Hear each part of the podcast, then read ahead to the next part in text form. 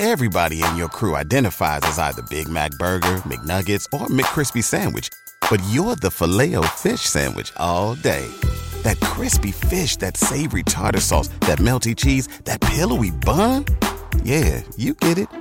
Every time. And if you love the filet of fish, right now you can catch two of the classics you love for just $6. Limited time only. Price and participation may vary. Cannot be combined with any other offer. Single item at regular price. Ba da ba ba ba. ¿No se merece tu familia lo mejor? Entonces, ¿por qué no los mejores huevos? Ahora, Egglands Best están disponibles en deliciosas opciones. Huevos clásicos, de gallina libre de jaula y orgánicos de Egglands, que ofrecen un sabor más delicioso y fresco de granja que le encantará a tu familia. En comparación con los huevos ordinarios, Egglands Best contiene la mejor nutrición como 6 veces más vitamina D, 10 veces más vitamina E y el doble de omega 3 y B12. Solo Egglands Best. Mejor sabor, mejor nutrición, mejores huevos. Visita egglandsbest.com para más información. Amy Elliott Dunn. 23 de agosto de 2010. Fragmento de diario. Verano. Pajaritos. Sol. He pasado el día arrastrando los pies por Prospect Park. La piel vulnerable. Los huesos quebradizos. Combatiendo la tristeza. Es una mejora, teniendo en cuenta que me he pasado los tres últimos días metida en casa, vestida con el mismo pijama costroso, contando las horas hasta que llegasen las cinco para poder tomarme una copa, intentando obligarme a recordar los sufrimientos de Darfur, para poner las cosas en perspectiva. Lo cual, imagino, no es sino una manera añadida de explotar a las gentes de Darfur. Muchas cosas han salido a la luz esta última semana. Creo que ha sido eso, tener que vérmelas con todas a la vez. De ahí mis altibajos emocionales. Nick se quedó sin empleo hace un mes. Se supone que la crisis está cediendo, pero nadie parece haberse dado por enterado. Así que Nick se ha quedado sin trabajo. Segunda ronda de despidos, tal como él mismo predijo. Apenas un par de semanas tras la primera ronda. Ups, resulta que no despedimos a suficiente gente. Idiotas. Al principio pienso que Nick estará bien. Escribe una larguísima lista de cosas que siempre quiso hacer. Algunas son muy sencillas. Cambia las pilas de su reloj de pulsera y ajusta la hora de los de pared. Sustituye una tubería de debajo del fregadero y pinta de nuevo las habitaciones que no nos gustaba cómo habían quedado cuando pintamos la primera vez. Básicamente, arregla un montón de cosas. Resulta agradable poder afrontar algunas reformas con las pocas ocasiones para hacer lo que hay en la vida. Después pasa a cosas más serias. Lee Guerra y Paz. Coquetea con la idea de tomar lecciones de árabe. Dedica mucho tiempo a intentar adivinar qué talentos serán rentables durante el próximo par de décadas. Me parte el corazón. Pero por su bien, finjo que no es así. No hago más que preguntarle, ¿estás seguro de que estás bien? Al principio lo intento con seriedad, por encima del café, entablando contacto visual, poniendo mi mano sobre la suya. Después lo intento con alegría, ligereza, de pasada. Después lo intento con ternura, en la cama, acariciándole el pelo. Su respuesta siempre es la misma. Estoy bien. De verdad que no quiero hablar de ello. Escribí un test de lo más apropiado para los tiempos que corren. ¿Cómo estás manejando tu despido? Me siento en pijama y como mucho helado. Enfurruñarse es terapéutico. B. Escribo cosas desagradables sobre mi jefe en Internet y donde sea. Desahogarse es maravilloso. C. Hasta que aparezca un nuevo trabajo, intento encontrar cosas útiles a las que dedicar el tiempo del que ahora dispongo, como aprender un idioma con futuro o leer al fin Guerra y Paz. Test era un cumplido hacia Nick. La respuesta correcta era la C, pero cuando se lo enseñé, se limitó a mostrarme una sonrisa de amargura. Al cabo de un par de semanas, cesó el ajetreo, cesó la utilidad, como si Nick se hubiera despertado una mañana bajo una señal decrépita y polvorienta que anunciara ¿Para qué carajos molestarse? Perdió la chispa. Ahora ve la tele. Navega buscando porno y ve porno en la tele. Se alimenta con comida para llevar, y los envases de polietileno se amontonan junto al desbordado bote de basura. No habla conmigo y se comporta como si el mismo acto de hablar le causara un malestar físico y yo fuese una perversa por solicitárselo. Apenas encoge de hombros cuando le digo que a mí también me han despedido. La semana pasada. Qué mal. Lo siento. Dice. Tú al menos puedes recurrir a tu dinero. El dinero es de los dos. Pero me gustaba mi trabajo. Él comienza a cantar una desafinada versión de falsete de You Can Always Get What You Want, que acompaña con un bailecito torpe, y me doy cuenta de que está borracho. Es media tarde de un hermosísimo día azul y despejado, y nuestra casa está húmeda y oscura, las cortinas cerradas, la atmósfera cargada con el olor dulzón de la comida china en descomposición. Así que comienzo a pasar de habitación en habitación con intención de ventilar descorriendo las cortinas, asustando las motas de polvo, y cuando llego al oscurecido estudio de Nick, tropiezo con una bolsa en el suelo. Y después, otra y otra, como el gato de los dibujos animados que entra en un cuarto lleno de trampas para ratones. Cuando enciendo la luz, veo docenas de bolsas de tiendas a las que nunca iría a comprar un desempleado. Tiendas de ropa exclusiva, tiendas de prendas hechas a mano en las que los vendedores llevan las corbatas de una en una, plegadas sobre un brazo hasta los clientes que aguardan cómodamente sentados en sofás de cuero. Carajo, estamos hablando de trajes a la medida. ¿Qué es todo esto, Nick? ¿Para entrevistas de trabajo? ¿Por si a alguien alguna vez se le ocurre empezar a contratar de nuevo? ¿De verdad necesitabas tantos? ¿El dinero es de los dos? Sonríe siniestramente, de brazos cruzados.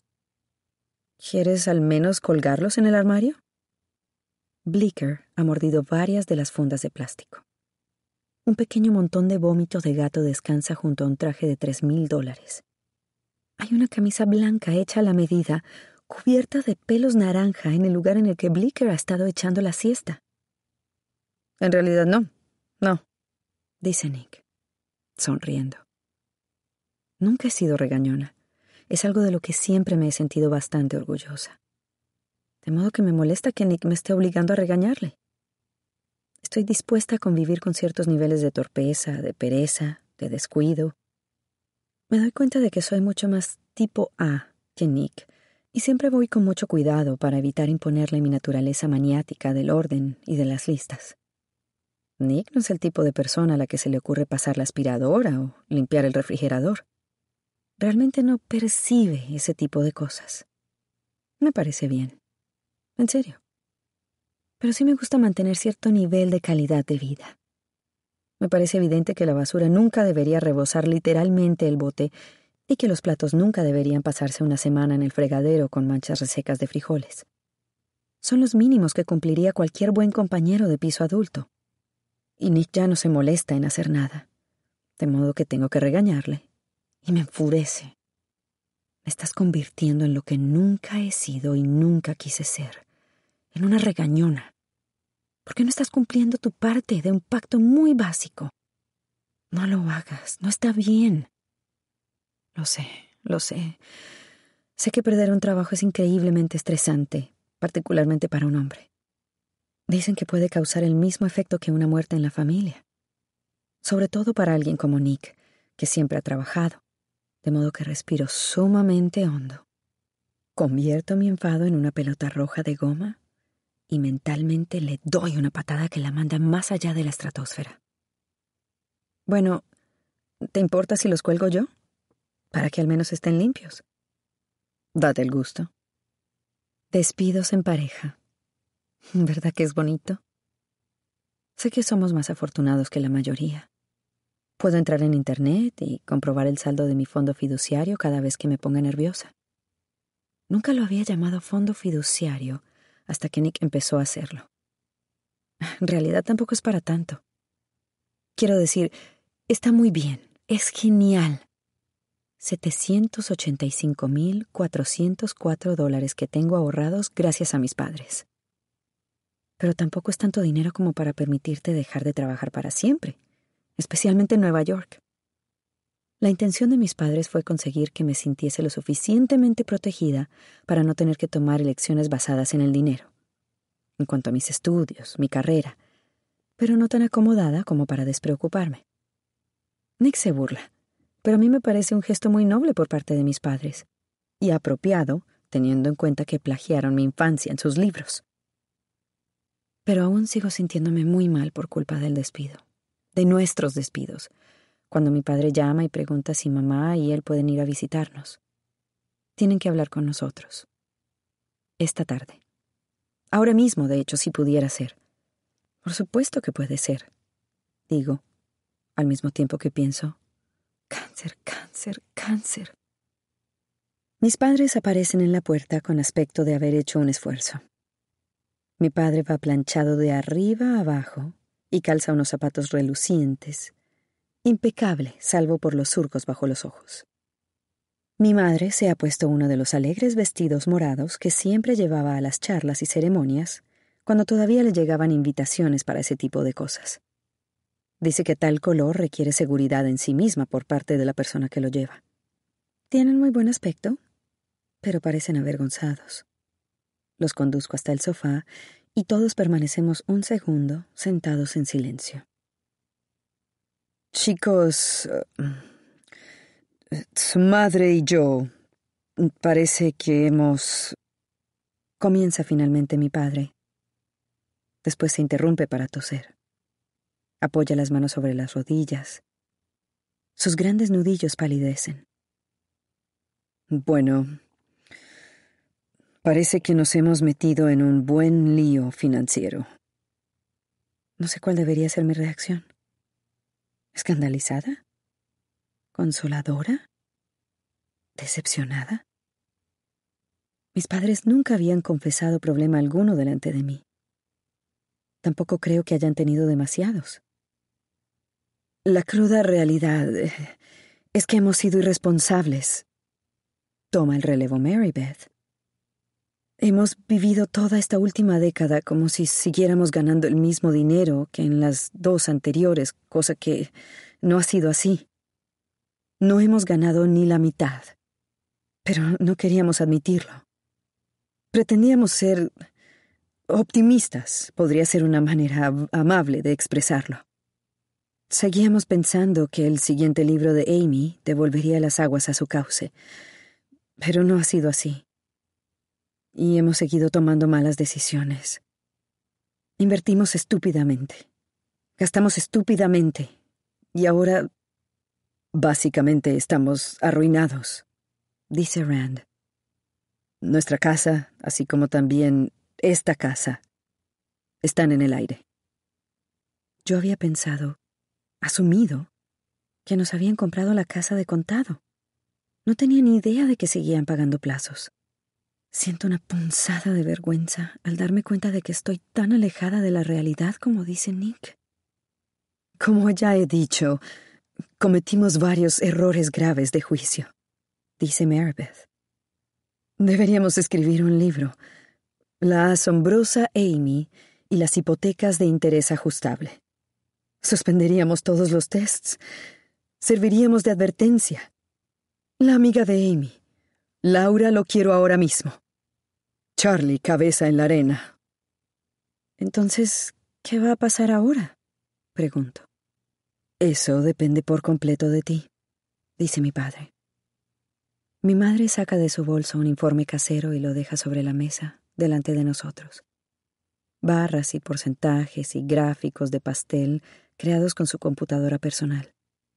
Me mata imaginar a mis padres escrutando el manual del usuario intentando dejar bonita su propuesta para mí. Mary Beth va al grano. Queríamos preguntarte si podríamos tomar algún dinero prestado de tu fondo fiduciario mientras averiguamos qué hacer con el resto de nuestras vidas.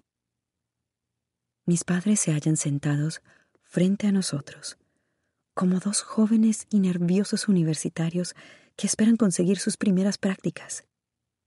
A mi padre le tiembla la rodilla hasta que mi madre le coloca un dedo encima con suavidad. Bueno, el dinero del fondo es suyo, así que por supuesto que pueden tomar algo prestado, digo. Solo quiero que aquello acabe cuanto antes. La expresión expectante en el rostro de mis padres me resulta insoportable. ¿Cuánto creen que necesitarán para saldar todas las deudas y vivir cómodamente una temporada? Mi padre se mira los zapatos. Mi madre respira hondo. Seiscientos cincuenta mil, dice. Oh, es lo único que puedo decir. Es casi todo lo que tenemos. Amy, a lo mejor tú y yo deberíamos hablar de... Empieza Nick. No, no, podemos hacerlo, digo. Voy a por mi talonario. Lo cierto, dice Marybeth, es que si pudieras hacernos una transferencia mañana, mucho mejor. De otro modo, hay un periodo de diez días de espera. Es entonces cuando sé que están metidos en un apuro bien gordo. Nick Dunn, dos días ausente. Me desperté en el sofá cama de la habitación de los Elliot, agotado. Habían insistido en que me quedara. Las puertas de mi hogar seguían cerradas para mí. Insistido con la misma urgencia con la que en otros tiempos se arrojaban sobre el camarero para arrebatarle la cuenta de la cena. La hospitalidad entendida como una feroz fuerza de la naturaleza. Tienes que dejar que hagamos esto por ti. Así que lo hice. Pasé la noche escuchando sus ronquidos a través de la puerta del dormitorio. Constante y profundo el primero, un ronquido propio de alegre leñador. Jadeante y arrítmico el segundo, como si el durmiente soñase que se ahogaba. Yo siempre había tenido la capacidad de apagarme como un interruptor. Me voy a dormir, decía. Ponía las manos en posición de rezo contra la mejilla y... Me quedaba tan profundamente dormido como un niño medicado. Mientras la insomnia de mi esposa daba vueltas a mi lado en la cama. Aquella noche, sin embargo, me sentí como Amy. Mi cerebro no se estaba quieto y sentía el cuerpo continuamente en tensión. La mayor parte de las veces soy una persona que se siente literalmente cómoda en su propia piel. Cuando nos sentábamos en el sofá a ver la tele, me convertía en un muñeco de cera, mientras mi esposa se revolvía y cambiaba constantemente de postura junto a mí. Cuando una vez le pregunté si podía ser que padeciese el síndrome de piernas inquietas, al tiempo que emitían un anuncio de tal enfermedad y veíamos los rostros de los actores contorsionados por la angustia, meneando las pantorrillas y masajeándose los muslos, Amy me dijo, Tengo el síndrome de todo inquieto. Vi como el techo de la habitación del hotel iba tiñéndose de gris, después rosa, después amarillo, y finalmente me levanté para ver el sol rugiendo frente a mí. Desde la otra orilla del río, otra vez, un tercer grado solar. Entonces los nombres afloraron al unísono en mi cerebro. Ping. Hilary Handy. Un nombre adorable para haberse visto acusada de actos tan perturbadores. Desi Collins. Un antiguo obseso que vivía a una hora de distancia. Los había reivindicado a los dos como míos. Vivimos en la era de hazlo tú mismo seguridad social, mercado inmobiliario, investigación policial. Métete en Internet y haz tus propias pesquisas, porque todo el mundo tiene exceso de trabajo y escasez de personal. Era periodista. Había pasado más de diez años entrevistando a gente para ganarme la vida y haciendo que revelasen sus intimidades. Estaba a la altura de la labor, y Meribeth y Rand también lo creían. Agradecí que me hubieran hecho saber que seguía contando con su confianza. El marido bajo una tenue nube de sospecha. O me engaño a mí mismo utilizando la palabra tenue. El Days Inn había proporcionado un salón de baile en desuso para que sirviese como centro neurálgico de la campaña Encontremos a Amy Dunn. Parecía inapropiado, una sala de manchas marrones y olores enlatados, pero justo después del amanecer, Meribeth se arrojó sobre ella cual pigmalión, pasando la aspiradora y desinfectando, disponiendo tablones de anuncios y una hilera de teléfonos, colgando una enorme foto de Amy en una de las paredes. El cartel, con la mirada relajada y segura de sí misma de Amy, aquellos ojos que te seguían, Parecía sacado de una campaña presidencial. De hecho, para cuando Meribeth hubo terminado, toda la sala desprendía eficiencia. La urgente esperanza de un político desbancado de la carrera de favoritos, pero respaldado por un montón de seguidores que se niegan a rendirse. Justo después de las diez llegó Bonnie, hablando por su móvil. Me palmeó el hombro y empezó a trabajar con una impresora. Los voluntarios fueron llegando por grupos. Go y media docena de amigas de nuestra difunta madre. Cinco mujeres de cuarenta y tantos, todas vestidas con pantalones pirata, como si estuvieran ensayando un espectáculo de baile. Dos de ellas, esbeltas, rubias y bronceadas, rivalizaban por el papel principal. Las demás se habían resignado alegremente a ser las comparsas. También un grupo de ancianas canosas y escandalosas, empeñadas todas ellas en hacerse oír por encima de las demás, a la vez que escribían mensajes en el móvil. Esa clase de señoras mayores que hacen gala de una desconcertante energía, una muestra tal de vigor juvenil que uno acaba preguntándose si es que pretenden restregártelo por la cara. Solo apareció un hombre, un tipo atractivo más o menos de mi edad, bien vestido, solo, ajeno al hecho de que su presencia podría haber requerido una explicación. Observé al tipo solitario mientras curioseaba alrededor de los bocadillos, mirando ocasionalmente de refilón el póster de Amy. Bonnie terminó de instalar la impresora, agarró un muffin que tenía pinta de tener alto contenido en fibra y vino a comérselo a mi lado. ¿Tienen en cuenta a todo el mundo que se presenta para trabajar de voluntario? Pregunté. Quiero decir, por si acaso pudiera ser... Alguien que parezca mostrar un grado anormal de interés. Por supuesto. Fue desmigando los extremos del muffin y metiéndoselos en la boca. Bajó la voz. Pero, para ser sinceros, los asesinos en serie ven los mismos programas que nosotros. Saben que sabemos que les gusta. Inmiscuirse en la investigación. Eso es, sí, asintió ella. De modo que hoy día van con más cuidado. Pero sí, Cribamos a todos los raritos para asegurarnos de que solo son, ya sabe, simplemente raritos. Alcé una ceja. Por ejemplo, Gilpin y yo fuimos los encargados de investigar el caso Kyla Holman hace un par de años. Eh, ¿Kyla Holman? Negué con la cabeza. No me sonaba. Da igual. El caso es que siempre hay algún morboso que se ve atraído por este tipo de situaciones. Y cuidado con esas dos. Bonnie señaló a las dos cuarentonas atractivas. Porque tienen toda la pinta, de las que podrían estar demasiado interesadas en consolar al afligido esposo. Oh, venga ya. Le sorprendería. Un hombre atractivo como usted sucede. Justo entonces, una de las mujeres, la más rubia y bronceada, miró hacia nosotros, estableció contacto visual y me obsequió la más amable y tímida de las sonrisas. Después agachó la cabeza como una gata que espera que la acaricien. Eso sí, trabajará duramente.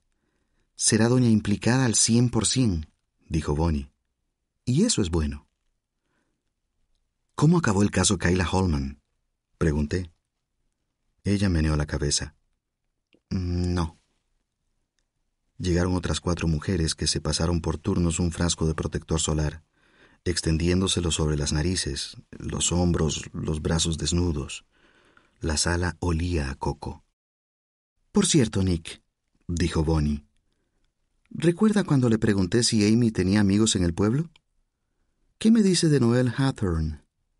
No la mencionó para nada. Nos ha dejado dos mensajes. Le dediqué una mirada vacía. ¿Noel? ¿Vive en su complejo? ¿Madre de trillizos? No, no son amigas. Ah, qué curioso. Ella desde luego parece creer que sí lo son. Es algo que le pasa a Amy a menudo, dije. Le basta hablar una sola vez con alguien para que se queden colgados de ella.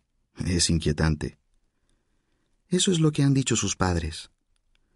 Debatí conmigo mismo si hablarle a Bonnie de Hilary Handy y Desi Collins, Después decidí no hacerlo.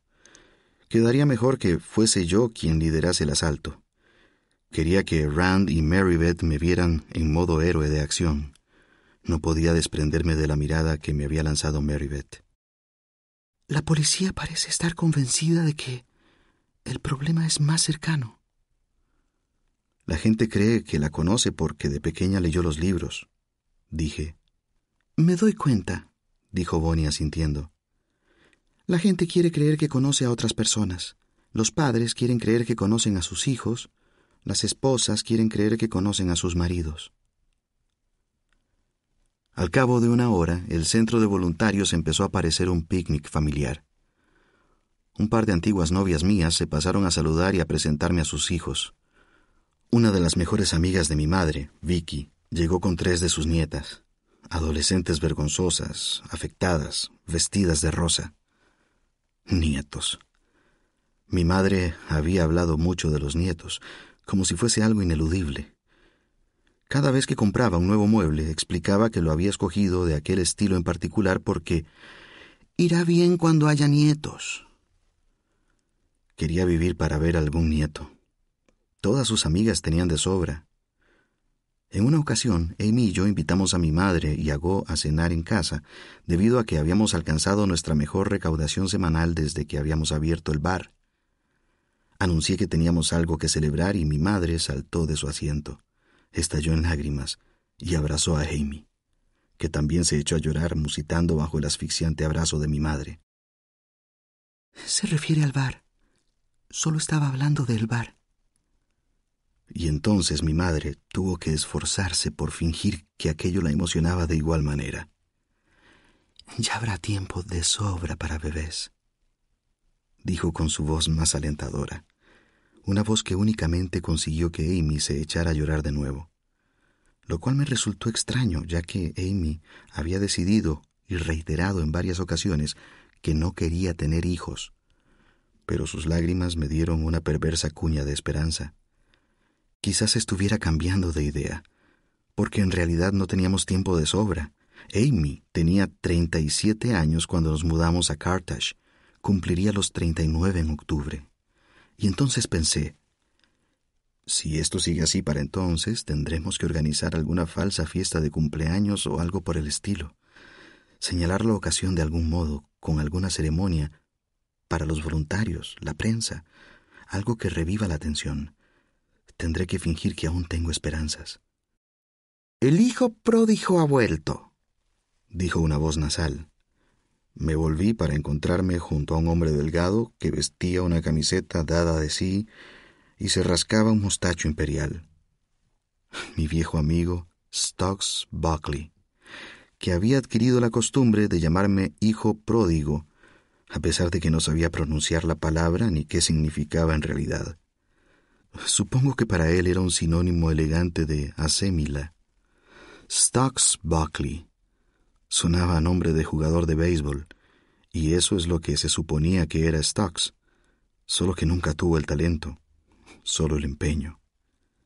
De joven era el mejor del pueblo, pero con eso no bastaba. Recibió la conmoción de su vida en la universidad cuando le sacaron del equipo y después de aquello todo se hundió en la mierda. Ahora era un pacheco propenso a los cambios de humor que trabajaba haciendo arreglitos. Había pasado por el bar un par de veces en busca de trabajo, negando con la cabeza ante todas las tareas desagradables que le había ofrecido, mordiéndose la parte interior de la mejilla, irritado. Vamos, hombre, ¿qué más tienes? Debes de tener alguna otra cosa. Stocks, dije a modo de saludo, esperando a ver si estaba de buen humor. He oído que la policía está cagándola espectacularmente, dijo él, metiéndose las manos bajo los sobacos. Es un poco pronto para decirlo. Vamos, hombre, esas ridículas búsquedas por el campo. Les he visto dedicar más esfuerzos para encontrar al perro del alcalde. Stokes tenía el rostro quemado por el sol. Se pegó más a mí y percibí el calor que emanaba de su cuerpo, golpeándome junto a una ráfaga de listerine y tabaco de mascar. ¿Por qué no han detenido a nadie? En el pueblo hay de dónde escoger. Y no se les ocurre llevar a la comisaría ni siquiera a uno. Ni a uno. ¿Qué pasa con los Blue Book Boys? Eso es lo que le he preguntado a la inspectora. ¿Qué pasa con los Blue Book Boys? Ni siquiera me ha respondido. ¿Qué son los Blue Book Boys? ¿Una banda? Todos esos chicos a los que despidieron de la fábrica Blue Book el invierno pasado, sin finiquito ni nada. ¿Has visto a esos tipos sin hogar con pinta de muy... muy enfurecidos que rondan por el pueblo en pandilla? Blue Book Boys, probablemente. Y sigo sin entenderlo. La fábrica Blue Book. Ya sabes, Industrias Gráficas River Valley, a la salida del pueblo. Fabricaban esos cuadernos azules que usábamos para escribir los trabajos en la universidad y toda esa mierda. Oh, no lo sabía. What's the easiest choice you can make? Window instead of middle seat? Picking a vendor who sends a great gift basket? Outsourcing business tasks you hate? What about selling with Shopify?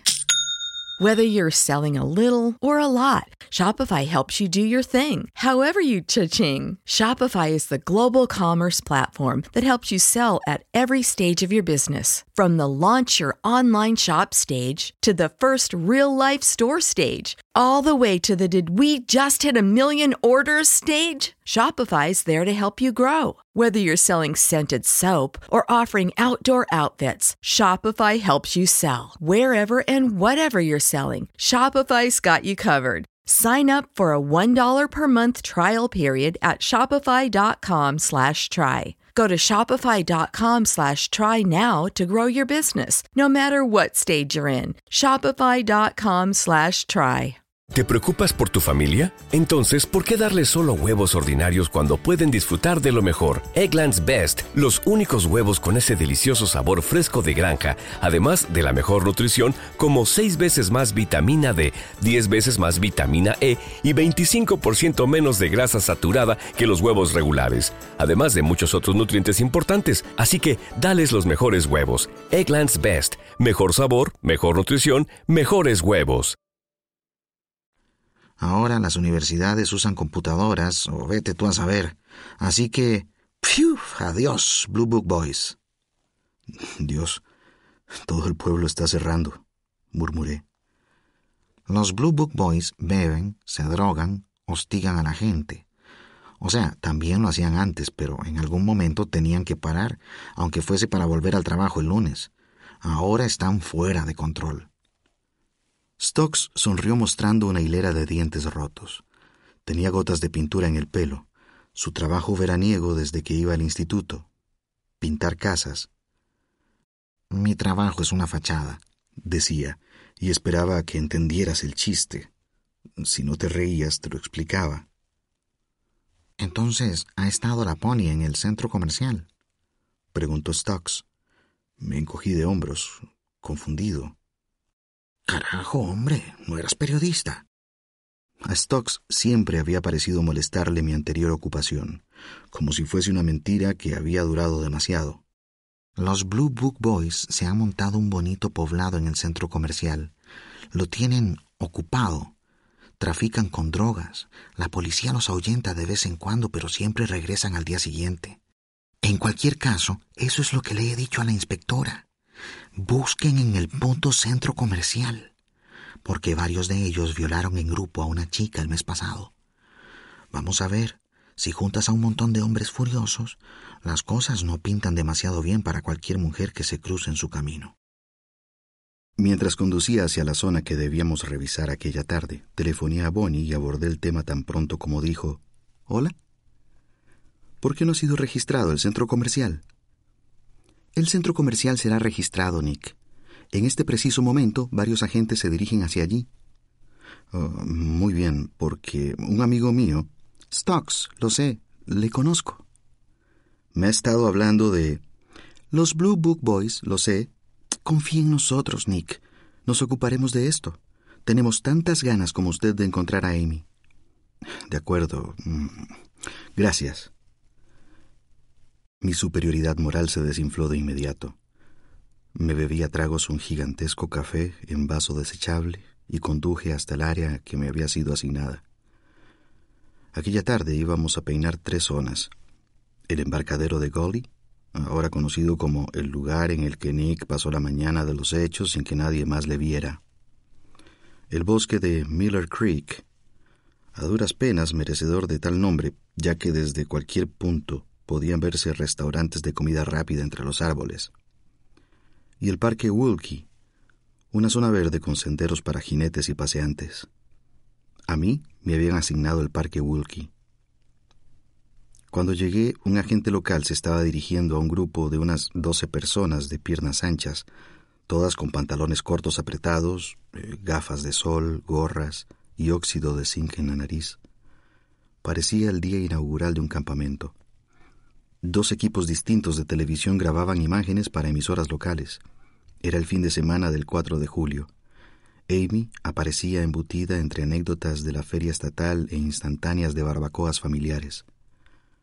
Un reportero imberbe zumbaba a mi alrededor como un mosquito asaltándome con preguntas inanes y mi cuerpo adoptó de inmediato una pose rígida e inhumana debido al escrutinio. Mi rostro, de preocupado, proyectaba falsedad. El aire estaba impregnado con olor a estiércol. Los periodistas pronto me dejaron para seguir el avance de los voluntarios por los senderos. ¿Qué clase de periodista encuentra a un marido sospechoso a punto de caramelo y se marcha? Un mal periodista mal pagado que es el único que queda tras haber despedido a todos los competentes. Un joven policía de uniforme me pidió que me colocara junto al arranque de los diversos senderos. Justo aquí, cerca de un tablón de anuncios cubierto por un montón de viejos volantes sobre el que habían pegado un aviso de persona desaparecida con la foto de Amy, observándome como siempre. Hoy había estado en todas partes, siguiéndome. ¿Qué debería hacer? le pregunté a la gente. Me siento como un asno aquí parado. Necesito hacer algo. En algún rincón del bosque, un caballo relinchó lastimeramente. De verdad que le necesitamos aquí, Nick. Limítese a ser afable, alentador, dijo, y señaló un termo de un intenso color naranja que había a mi lado. Ofrézcales agua y envíe a hablar conmigo a cualquiera que vaya llegando. Me dejó allí y se dirigió hacia los establos. Se me ocurrió que me estaban alejando intencionadamente de todas las posibles escenas del crimen. No estaba seguro de qué significaría aquello. Mientras esperaba inútilmente, fingiendo mantenerme ocupado con la hielera, llegó un todoterreno rezagado de un rojo brillante como laca de uñas. De su interior salieron las cuarentonas del centro de voluntarios. La más atractiva, la que Bonnie me había señalado como groupie, se estaba recogiendo el pelo en una coleta para que una de sus amigas pudiera rociarle la nuca con repelente de insectos, alejando los vapores mediante un elaborado movimiento de la mano. Me miró por el rabillo del ojo. Después se apartó de sus amigas, dejando que el pelo volviera a cubrirle los hombros, y encaminó sus pasos hacia mí con aquella sonrisa acongojada y comprensiva en el rostro una sonrisa de ¿cuánto lo siento? Enormes ojos marrones de pony, una camiseta rosa de la longitud precisa para acabar justo por encima de los inmaculados pantalones cortos blancos, sandalias de tacón, pelo rizado, pendientes de aro dorados. Esta no es manera de vestirse para una búsqueda, pensé. Por favor, no me hable, señora. Hola, Nick. Soy Shauna Kelly. Lo siento tantísimo. Tenía una voz innecesariamente escandalosa, con cierto dejo a rebuzno, como una mula hechizada y seductora. Me ofreció la mano y experimenté un latigazo de alarma al ver que las amigas de Shauna empezaban a internarse por el sendero, lanzando miraditas grupales por encima del hombro hacia nosotros la pareja. Ofrecí lo que tenía, mi agradecimiento, mi agua, mi indisimulable incomodidad.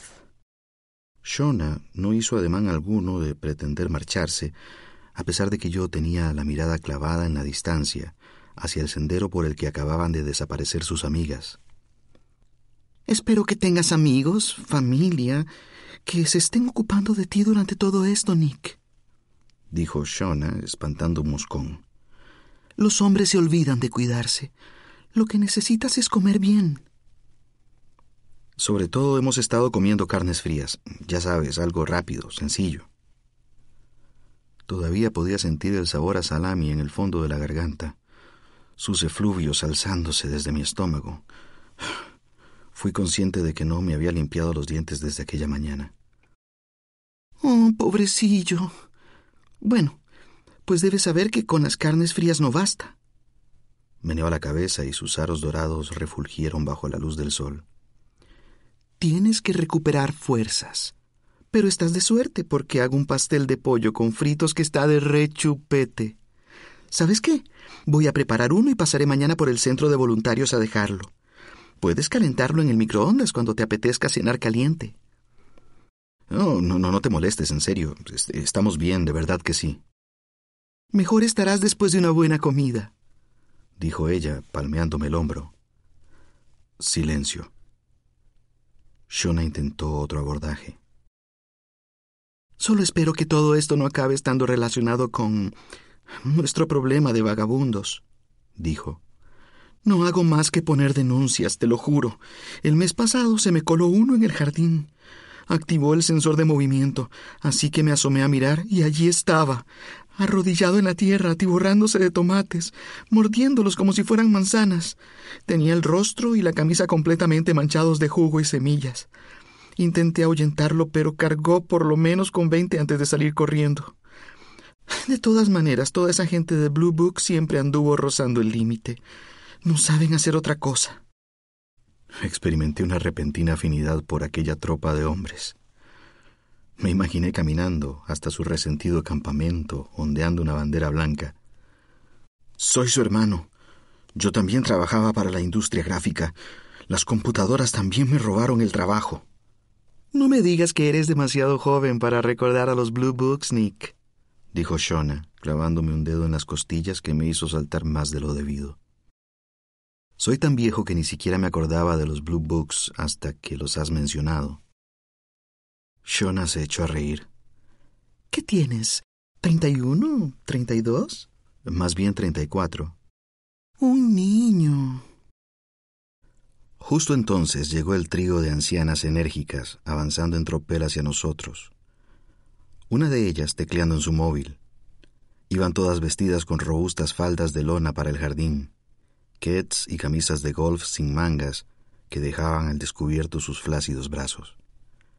Asintieron respetuosamente hacia mí y después le lanzaron una rápida mirada de desaprobación a Shona. Parecíamos una pareja que hubiera organizado una barbacoa en su jardín. Dábamos una imagen completamente inapropiada. Por favor, Shona, márchate, pensé. El caso es que esos vagabundos pueden llegar a mostrarse muy agresivos, amenazadores hacia las mujeres, dijo Shona. Se lo mencioné a la inspectora Bonnie, pero me da la impresión de que no le gustó demasiado. ¿Por qué dices eso? Ya sabía lo que me iba a contestar. El mantra de todas las mujeres atractivas. No les caigo bien a las mujeres. Se encogió de hombros. Es una de esas cosas. Eh, tenía ¿Tiene Amy muchas amigas en el pueblo? Varias mujeres, amigas de mi madre, amigas de Go, habían invitado a Amy a sus clubes de lectura, a sus fiestas de Amway, a sus noches para chicas en Chilis. Como era de esperar, Amy rechazó todas las ofertas, a excepción de un par, de las cuales volvió espantada. Hemos pedido un millón de platos de fritangas y hemos bebido cócteles hechos con helado. Shona me estaba estudiando, queriendo saber más cosas sobre Amy, queriendo verse vinculada a mi esposa, la cual la habría odiado. Creo que puede que tuviese el mismo problema que tú, dije con voz entrecortada. Ella sonrió. Vete, Shona. Cambiar de ciudad es duro, dijo. No es fácil hacer amigas, y cuanto mayor te vas haciendo, menos. Ella es de tu edad. Treinta y ocho. Aquello también pareció complacerla. Vete, carajo. Un hombre inteligente. Le gustan las maduras. Shona rió a la vez que sacaba un móvil de su gigantesco bolso verde cartuja. Ven aquí, dijo, rodeándome con un brazo. Muéstrame una gran sonrisa de pollo con fritos. En aquel preciso instante quise abofetearla. Su falta de tacto, su feminidad mal entendida, intentando mimarse el ego con el marido de una mujer desaparecida. Me tragué la ira. Intenté dar marcha atrás, intenté compensar y ser amable. Así que sonreí robóticamente mientras ella pegaba su rostro contra mi mejilla y tomaba una instantánea con su móvil. El falso ruido de cámara me devolvió la realidad. Shona le dio la vuelta al teléfono y vi nuestras caras quemadas por el sol, presionadas la una contra la otra, sonriendo como si estuviéramos en plena cita en un partido de béisbol. Al ver mi sonrisa grimosa, mi expresión ojerosa, pensé, yo odiaría a este tipo. Amy Elliott Dunn 15 de septiembre de 2010 Fragmento de diario Escribo esto desde algún lugar en Pensilvania. Esquina sudoeste. Un motel junto a la carretera. Nuestro cuarto da al estacionamiento, y si echo una ojeada furtiva desde detrás de las rígidas cortinas beige, puedo ver gente arremolinada bajo las luces fluorescentes. Es la clase de lugar en el que la gente se arremolina. Vuelvo a tener altibajos emocionales. Han sucedido demasiadas cosas demasiado rápido, y ahora me encuentro al sudoeste de Pensilvania, mientras mi marido disfruta de un sueño desafiante entre las bolsas de papas fritas y caramelos que ha comprado en la máquina expendedora del vestíbulo. La cena. Se ha enfadado conmigo por no estar más animada. Yo pensaba que estaba mostrando una fachada convincente. ¡Hurra! ¡Una nueva aventura! Pero al parecer no ha sido así. Ahora que vuelvo la vista atrás, es como si hubiéramos estado esperando a que sucediera algo. Como si Nick y yo hubiéramos estado sentados bajo una campana de cristal a prueba de ruidos y vendavales, y entonces la campana se hubiera caído y... Al fin teníamos algo que hacer. Hace dos semanas seguíamos con nuestra rutina habitual de desempleados, sin terminar de vestir, profundamente aburridos, preparándonos para tomar un desayuno silencioso que alargaríamos todo lo posible, leyendo el periódico desde la primera a la última página. Ahora leíamos hasta el suplemento de autos. El móvil de Nick suena a las diez de la mañana y por su tono de voz adivino que se trata de Go. Suena despreocupado, juvenil, tal como suena siempre que habla con ella, como solía sonar cuando hablaba conmigo. Entra en el dormitorio y cierra la puerta, dejándome plantada con dos temblorosos platos de huevos a la benedictina entre las manos. Dejo el suyo sobre la mesa y me siento enfrente, preguntándome si debería esperar para comer. Si fuera yo, pienso, volvería a salir para decirle que comiese o, de otro modo, alzaría un dedo. Solo un minuto. Estaría pendiente de la otra persona, de mi cónyuge, a la cual he abandonado en la cocina con dos platos con huevos. No me gusta pensar así, porque pronto empiezo a oír murmullos preocupados y exclamaciones de disgusto y susurros de consuelo al otro lado de la puerta, y me pregunto si Go habrá sufrido algún disgusto sentimental o siempre tiene muchas desavenencias. Incluso las rupturas instigadas por ella la dejan necesitada de consuelo y todo tipo de ánimos por parte de Nick. De modo que cuando Nick sale, después de que los huevos se hayan quedado duros sobre el plato, pongo mi expresión habitual de Pobre Go. Pero me basta verle la cara para saber que no se trata únicamente de un problema con Go. Mi madre, dice y se sienta. Carajo. Mi madre tiene cáncer. Fase 4. Se ha extendido al hígado y a los huesos. Lo cual es grave. Lo cual es... Entierra el rostro en las manos y yo me levanto para ir hasta él y abrazarlo. Cuando alza la mirada, tiene los ojos secos. Tranquilo, Nunca he visto llorar a mi marido. Es demasiado para Go, encima del Alzheimer de mi padre. ¿Alzheimer? ¿Alzheimer? ¿Desde cuándo? Bueno, algún tiempo.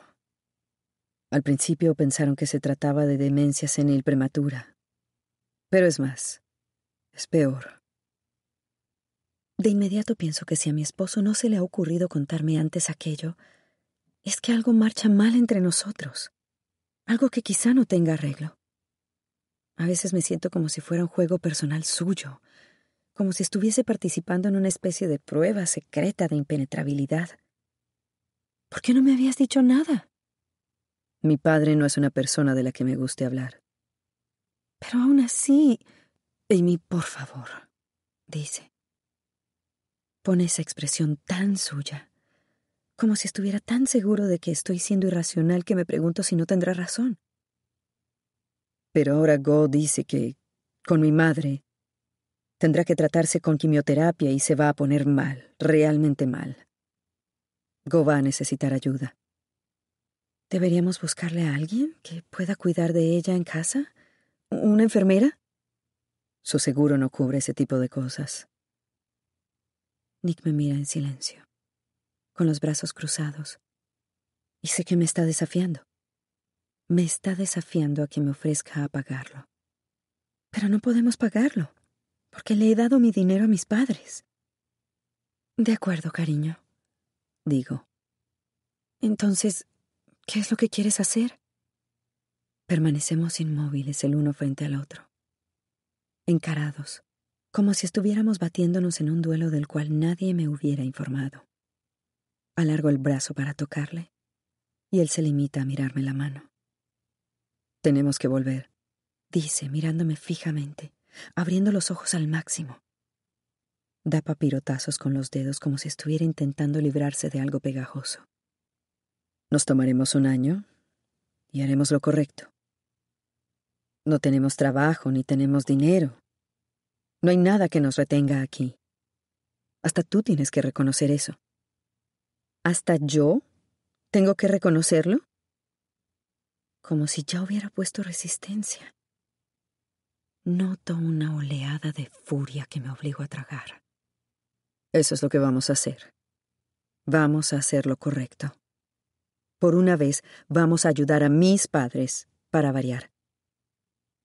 Por supuesto que eso es lo que debemos hacer, y por supuesto que eso es precisamente lo que le habría dicho a Nick si no me hubiera presentado el problema como si fuese su enemiga. Pero su punto de partida fue tratarme de antemano como un problema que iba a tener que resolver. Yo era la voz amarga que necesitaba ser silenciada. Mi esposo es el hombre más leal del planeta hasta que deja de serlo. He visto sus ojos adoptar literalmente un matiz más oscuro cuando se siente traicionado por un amigo. Incluso aunque se trate de un amigo querido de toda la vida, momento a partir del cual dicho amigo no vuelve a ser mencionado jamás. En aquel momento, me miró como si yo fuese un objeto del que podía prescindir en caso de ser necesario. Aquella mirada realmente me provocó un escalofrío.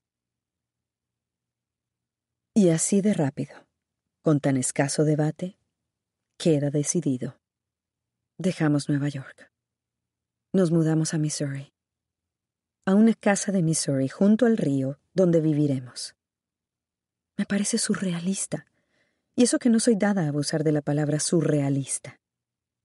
Sé que no estará mal, solo que no podía quedar más lejos de todo lo que había imaginado cuando imaginaba cómo sería mi vida. Lo cual no quiere decir que sea malo, solo que si me hubiesen dado un millón de oportunidades para adivinar a dónde me llevaría la vida, jamás habría acertado. Eso me resulta alarmante. La tarea de cargar la camioneta de alquiler acaba siendo una mini tragedia. Nick, apretando fuertemente los labios con decisión y complejo de culpa, se pierde en la tarea y se niega a mirarme. La camioneta permanece inmóvil durante horas, bloqueando el tráfico en nuestra pequeña calle con las intermitentes encendidas. Peligro, peligro, peligro. Mientras Nick sube y baja las escaleras como una cadena de montaje de un solo hombre, acarreando cajas llenas de libros, de útiles de cocina, sillas, mesillas. Nos llevamos nuestro sofá de época, el viejo y amplio sofá que mi padre llama nuestra mascota por lo mucho que lo cuidamos. Será lo último que bajemos. Un trabajo incómodo y agotador para solo dos personas. Bajar semejante armatoste por las escaleras es precisamente lo que necesitamos.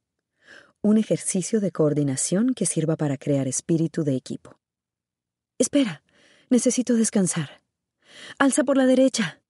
Para, vas demasiado rápido. Cuidado, mis dedos, mis dedos.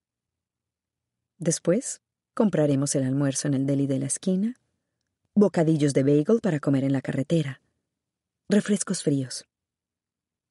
Nick me ha permitido conservar el sofá, pero el resto de nuestros muebles grandes se quedan en Nueva York.